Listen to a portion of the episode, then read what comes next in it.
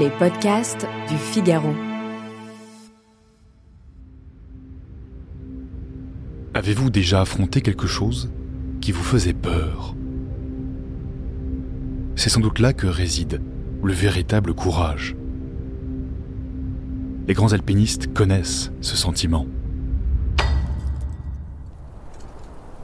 Depuis la terrasse d'un hôtel du bourg de la Grave, en cet été 1877, les membres distingués du club alpin français se retrouvent pour la belle saison. Aux lunettes, ils observent au loin l'aiguille du Midi, plus connue sous son nom occitan. Les locaux disent la Meige. Tous se posent une même question. Qui aura ce satané grand pic, haut de 3983 mètres? Plus de 20 tentatives ont déjà échoué. Le grand Edward Wimper lui-même s'est découragé et l'a déclaré inaccessible. Les pentes de cette montagne ne sont même pas verticales, c'est bien pire. Elles sont irrégulières, dangereusement affaissées, avec un apic vertigineux au nord et sur le versant sud, une pente plate, comme une guillotine. Parmi ces gentlemen réunis cet été-là, le jeune Emmanuel Boileau de Castelnau. Il a à peine 20 ans. Son regard est fixé sur la Meige. Il veut vaincre ce sommet. Sa confiance et son âge l'ont amené à jurer de réussir.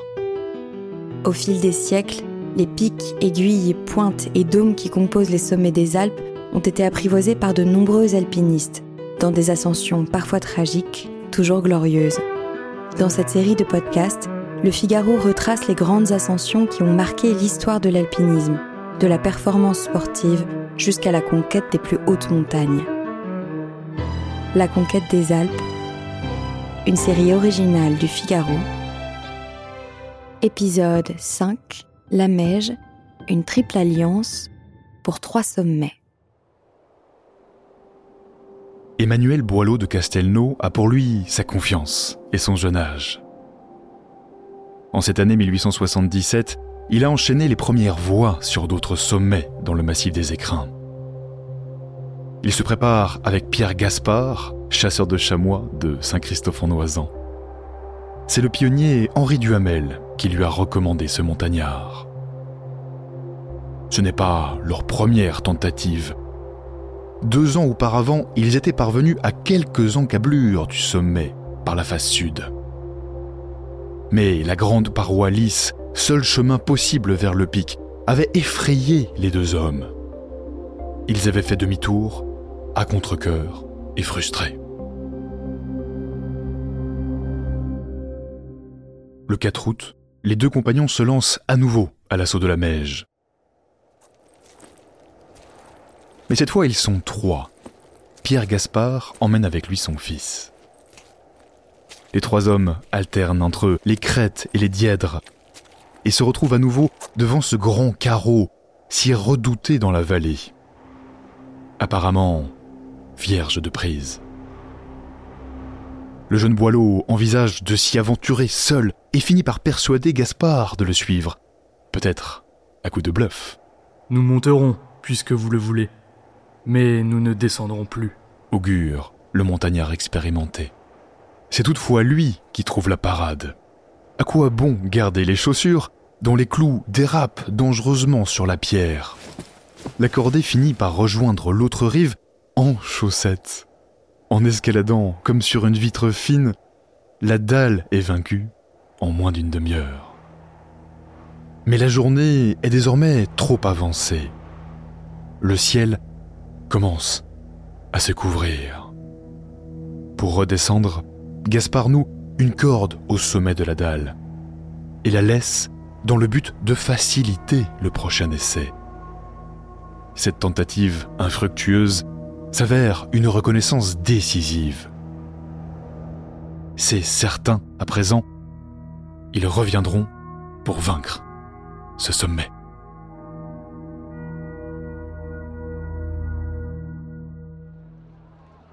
Mais entre-temps, les nuages encombrent la vallée. Il leur faut attendre plus de dix jours que le ciel se dégage. Alors on patiente en donnant le change aux concurrents. Gaspard et Castelnau préparent des cartouches pour soi-disant partir à la chasse aux chamois. On ajoute discrètement un troisième guide à l'équipe, Jean-Baptiste Rodier. Il permettra de renforcer la cordée et d'emporter plus de vivres. Le 15 août, le jeune Emmanuel Boileau de Castelnau, les Gaspard, père et fils, et le guide Rodier reprennent la route du sommet à 23 heures. Le chemin est connu. Les quatre hommes s'arrêtent vers 2 heures du matin au refuge du Châtellerault pour dormir un peu. À peine 2 heures et 20 minutes plus tard, la cordée reprend son ascension. Il n'y a pas de temps à perdre. Les hommes s'élancent à nouveau vers la fameuse dalle précédant le sommet. Cette fois, tout se passe à peu près bien, grâce à l'astuce des chaussettes et aux cordes déjà en place. Mais le guide rodier est épuisé. Il n'en peut plus, il décide de s'arrêter. Au-dessus des nuages, le soleil est bientôt au zénith. Pour les trois hommes restants, la progression continue sur le grand glacier que l'on appelle carré, avec sa pente inclinée à 45 degrés. Dans la dernière étape, à 6 mètres du sommet, un raidillon n'offre à nouveau aucune aspérité à laquelle s'accrocher. Aller plus loin semble impossible. Les chutes s'enchaînent au bord du vide. Le père Gaspard propose de contourner l'obstacle non pas par le côté sud, a priori rassurant et ensoleillé, mais cette fois par la face nord, plus froide, plus sombre. Peu à peu, un chemin, une vire s'ouvre devant les pas du fils Gaspard qui mène la cordée. Il faut encore deux heures d'ombre et d'effort. Des larmes de peur coulent sur le visage du jeune premier de cordée. Et c'est là, seulement, que sa majesté, comme on la surnomme dans la vallée, rend les armes. Les trois hommes retrouvent enfin la lumière, au sommet du grand pic, baigné de soleil.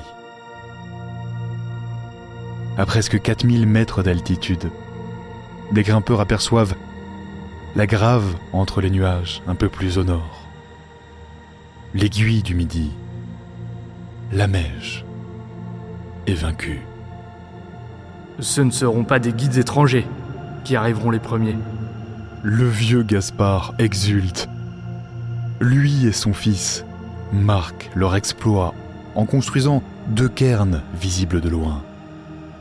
Ces pyramides de pierre que les hommes laissent respectueusement sur le flanc des montagnes. Ces cairns sont aussi un signal pour tout le pays d'Oisan, notamment aux concurrents de la prestigieuse compagnie des guides de Chamonix. Le sommet a été vaincu. Malgré tout, le temps presse. Il faut bivouaquer dans les hauteurs et affronter le vent gelé qui les force à retirer la glace de leur habit au couteau. Il leur faudra le lendemain rejoindre le Châtellerault pour un ultime déjeuner d'expédition. Mais leur légende est faite. Les trois hommes sont venus au bout et revenus vivants du dernier pic, encore invaincu, de la mèche. Désormais conquise, cette montagne continuera pourtant à attirer les alpinistes. En 1885, sept ans après l'exploit des Gaspard et de Castelnau, un autre trio d'alpinistes traversera les trois sommets à la suite. Puis en 1891, une autre cordée fera le même chemin encore, mais cette fois dans l'autre sens. Le tracé est somptueux, la vue aussi. L'aiguille du Midi, dite la Meige, s'installe comme l'une des plus belles courses des Alpes. Une fois la peur maîtrisée, les limites s'envolent. Le jeune Emmanuel Boileau de Castelnau délaissera quelques années plus tard l'alpinisme pour la course automobile. Il participera en 1899 au premier Tour de France automobile et finira cinquième. Gaspard Père, lui, prendra pour l'éternité le nom du sommet qu'il a vaincu. Il sera surnommé Gaspard de la Meige, mais continuera à grimper avec ses clients jusqu'à ses 80 ans. Avec le temps, l'accès au pic du Midi est facilité. Un immense téléphérique, construit en 1976, emmène les skieurs presque à la fin de l'arête du pic. Téléphérique auquel on ajoute, quelques années plus tard, un téléski pour pouvoir monter jusqu'à 3550 mètres. Mais les cimes gardent leur attrait et leurs sensations. La course des trois pics reste populaire, même si des éboulements réguliers menacent les alpinistes et modifient régulièrement le parcours. Le 27 juillet 2020, le champion français Benjamin Védrine, originaire de la région, fait la traversée des trois pics depuis l'église de la Grave en 4h38 seulement, au lieu des 2 à 3 jours habituels. Qu'en dirait le courageux guide Gaspard? On ne le saura jamais. Mais sans doute serait-il fier que les records de la Meige demeurent au pays.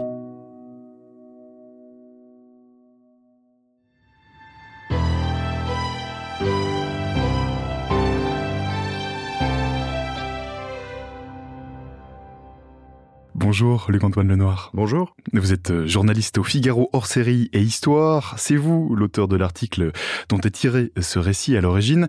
Alors on l'a déjà un peu décrit dans le récit, mais est-ce que vous pourriez nous en dire un peu plus sur Emmanuel Boileau de Castelnau? Pourquoi un tel entêtement à gravir la Meige? Alors en fait c'était un jeune homme de Montpellier qui s'était pris de passion pour la montagne euh, très tôt, dès l'âge de 12-13 ans, dans les Pyrénées. Euh, il avait grimpé l'Aneto, qui est le sommet des Pyrénées, et il avait ensuite voué sa jeunesse à l'alpinisme, notamment en se liant avec euh, quelqu'un qui est Henri Duhamel du club alpin français. Euh, qui était un type beaucoup plus expérimenté, beaucoup plus âgé, et Duhamel rêvait de la Meige, mais avait fini par renoncer.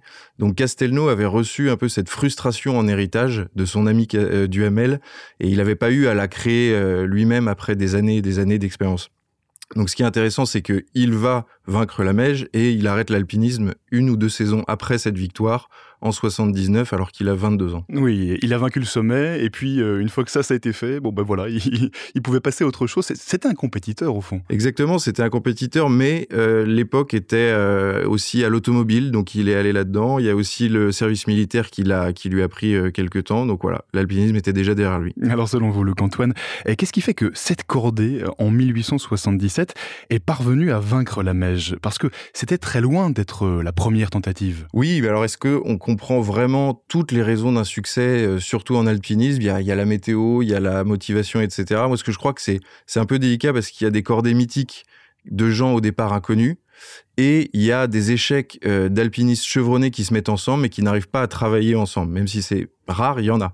Donc je dirais que ce qui, est, ce qui apparaît comme déterminant ici, c'est euh, la résolution du jeune Castelnau, qui veut vaincre cette montagne, notamment pour, euh, pour le club alpin et pour du ML. Oui, à un moment, il dit même euh, Je vais y aller tout seul, c'est pas grave, ton Voilà, exactement. Alors, ça, c'est un peu un bluff parce qu'il essaye de convaincre aussi Gaspard Père, donc son guide, d'y aller.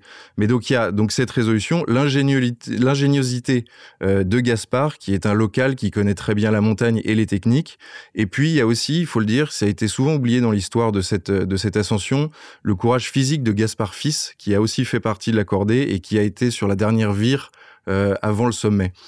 Donc euh, voilà, et puis aussi il faut ajouter la concurrence de plus pressante des, de plus en plus pressante pardon des étrangers, des guides de Chamonix. Donc c'est pour ça qu'il fallait gagner là, maintenant, tout de suite.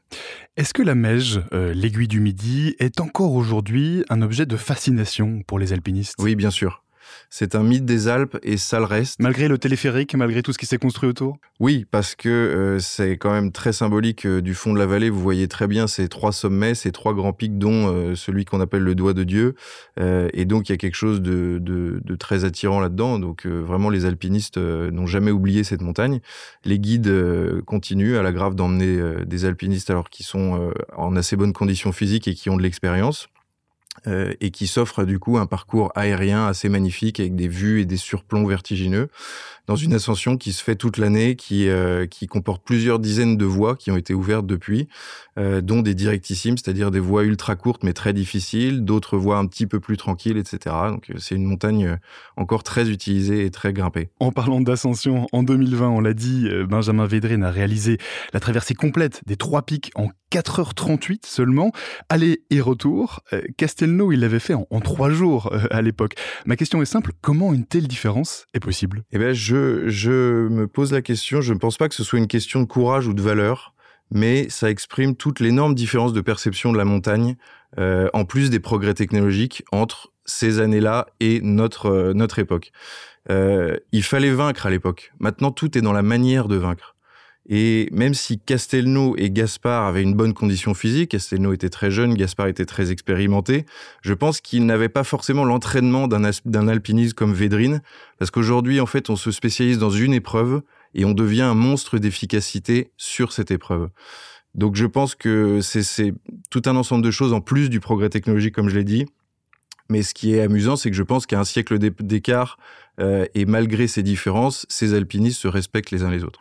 Eh bien, merci beaucoup, Luc-Antoine Lenoir. Votre article à l'origine de ce récit s'appelle La Meige, une triple alliance pour trois sommets, et il est à lire en intégralité sur lefigaro.fr. À la conquête des Alpes est une série originale du Figaro, sur une idée de Mayol Aldebert, racontée par Alban Barthélemy Coordination Haute-Cérès. Réalisation Chloé Vibo. Post-production Léo Westphal. Retrouvez les grands récits de la conquête des Alpes du XVe siècle à nos jours sur lefigaro.fr et toutes les plateformes d'écoute. À très vite.